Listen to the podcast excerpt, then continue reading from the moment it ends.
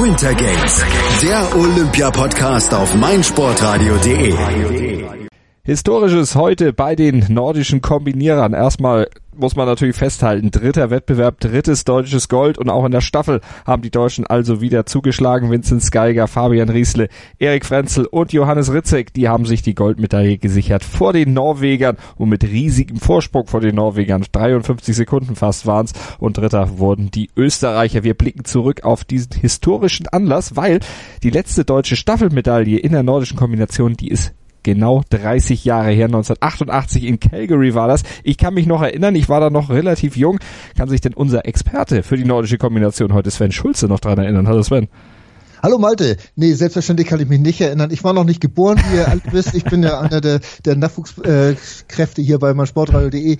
Nein, äh, ich muss ganz ehrlich sagen, ich hatte eben schon überlegt, ich kann mich eigentlich nicht an das Rennen äh, explizit erinnern. Habe zwar auch damals schon Wintersport geguckt, aber ich glaube, ich hatte damals Besseres zu tun, als nachts äh, irgendwie in Calgary oder auf Calgary zu warten, dass da irgendwelche Wettkämpfe stattfinden, sondern ich habe dann meine Zeit anders verbracht, komischerweise kann man verstehen, mit Anfang 20, ohne dich jetzt outen zu wollen, wie alt du bist. Aber da müssten ja unsere Hörer dann für rechnen können, das können die nicht. Ich war, also da kennen wir unsere Hörer ganz gut, also das passt schon. So ist es. Ich war zehn, ich war eigentlich noch in der Schule und durfte eigentlich auch nichts gucken, aber das habe ich auch mitgekriegt. Ich erinnere mich zumindest noch dran, wahrscheinlich, weil es sowieso in Aufzeichnungen und in Highlights immer wieder kam. Aber an Hans-Peter Pohls Schlussspurt am Ende, da kann ich mich noch erinnern. Aber kommen wir zur Aktualität. Schlussspurt war heute nicht gefordert, denn die deutsche Mannschaft, die war, habe ich ja eben schon gesagt, ziemlich weit vorne. 53 Sekunden der Vorsprung am Ende. Den Grundstein dafür, Sven, das hatten sie schon beim Springen dann erstmal gelegt. Zweiter Platz hinter Österreich.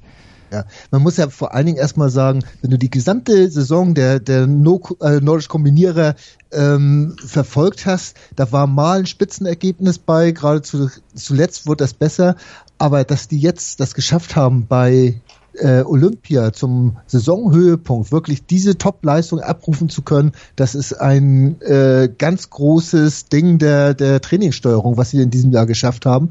Äh, da jetzt wirklich topfit zu sein und alle Titel abzuräumen. Großartig. Österreich, du hast es gesagt, am besten beim Springen gewesen, aber hatten ja auch nur sechs Sekunden Vorsprung mhm. äh, auf die Deutschen. Also das war fast äh, gleich auf. Und auch selbst wenn du die Einzelspringer siehst, äh, zwei äh, Österreicher hatten ihre äh, ihr Heat gewonnen und zwei Deutsche hatten ihren Heat gewonnen. Und insofern waren das wirklich äh, auf Augenhöhe. Und nachher waren das wirklich diese sechs Sekunden, das ist ja ein Hauch von nichts in der nordischen Kombination. Und insofern war auch relativ früh schon klar, ja, den Deutschen wird wahrscheinlich nicht allzu viel passieren können. Ja, es waren ein paar Minuten, die diese sechs Sekunden Führung Bestand hatten. Dann hatte Vinzenz Geiger als deutscher Startläufer die schon rausgelaufen und war an den Österreichern schon vorbeimarschiert ja, äh, muss man ganz klar sagen, tolle Leistung von Vinzenz Geiger, ähm, der es ja wirklich geschafft hat, also die zweitschnellste Runde in, von den erst äh, gestarteten ihrer Staffeln äh, zu laufen.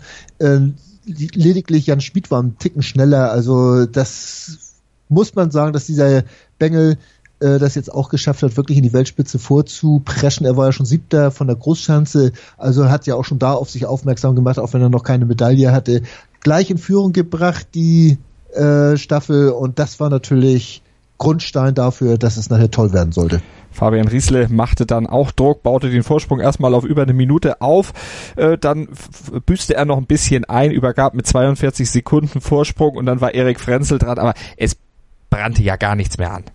Nein, also da, da war ja schon alles klar, dass eigentlich nichts mehr passieren können würde.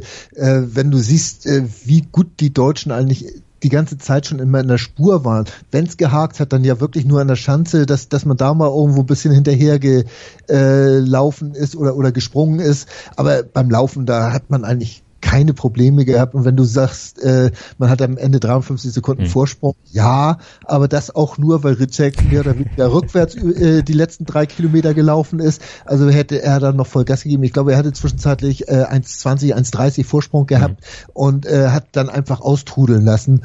Und äh, ich denke mal, wäre es notwendig gewesen, dann hätten sie auch noch einen Ticken schneller laufen können. Musste sich auch erstmal eine Fahne noch organisieren. Das dauerte ja, ja auch einen Moment und dann mit einer Fahne. Geht, gewebt werden. Also insofern äh, ist das alles nicht so einfach gewesen. Nein, also man muss zusammenfassen, es war wirklich ein ganz tolles, großartiges äh, äh, Teamergebnis, was sie da geleistet hat. Da war keiner, der ein bisschen, wo man sagen könnte, ja, das war nur so na ja, was du da gemacht hast. Nein, die waren alle vorne mit dabei beim Springen und alle äh, sind toll gelaufen. Also haben sie es auch wirklich verdient.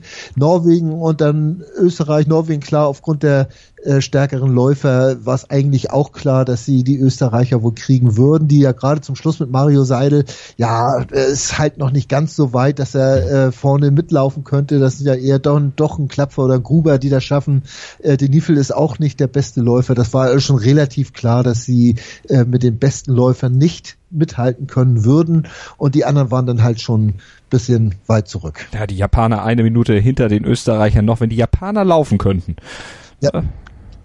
Äh, das ist so, aber vielleicht sollten die auch immer so kleine Schanzen in die Spur reinbauen und dann immer springen. Dann hätten sie vielleicht bessere Chancen, äh, in der Spur nach vorne zu kommen. Ich sage mal, ein bisschen schade immer um Akito Watabe, ne? Mhm. Der, der eigentlich ja immer vorne dabei ist, der eigentlich Spitzenathlet ist seit Jahren schon in der Staffel. Da fehlt ihm halt sämtliche äh, Unterstützung und da kann er natürlich auch, wenn er als letzter dann äh, in die Spur kommt, äh, nichts mehr gut machen und das ist ja schade. War aber auch mal anders mit den Japanern, ne? Wenn ich mich ja so zurückerinnere, das ist schon eine ganze Weile her, aber da waren die Japaner deutlich weiter vorne.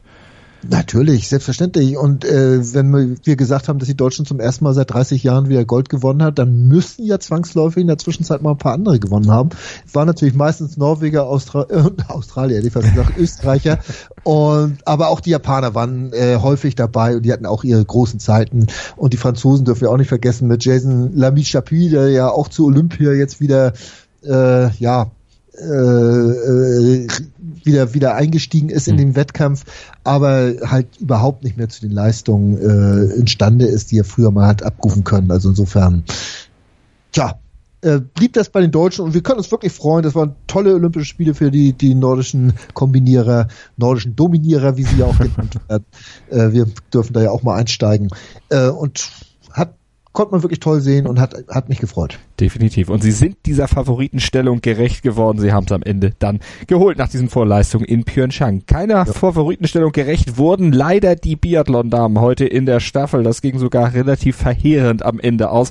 Das Schießen war ein Problem. Darüber sprechen wir gleich hier bei Winter Games, dem Olympia-Podcast auf meinsportradio.de. Starting Grid live 1. März 20 Uhr. Sei dabei, wenn dich unsere Formel 1 Experten Kevin Scheuren, Ole Waschkau und Christian Nimmervoll zu ihrer ersten Live-Sendung 2018 begrüßen. Schalte ein oder komm direkt in die Sendung und diskutiere mit unserem Formel 1 Team. Adde Kevin bei Skype über kevin.scheuren oder rufe an unter 0228 8236 9469. Starting Grid live 1. März 20 Uhr auf meinsportradio.de im Web und in der App. Keep Racing. Schatz, ich bin neu verliebt. Was? Da drüben. Das ist er. Aber das ist ein Auto. Ja, eben. Mit ihm habe ich alles richtig gemacht. Wunschauto einfach kaufen, verkaufen oder leasen. Bei Autoscout24. Alles richtig gemacht.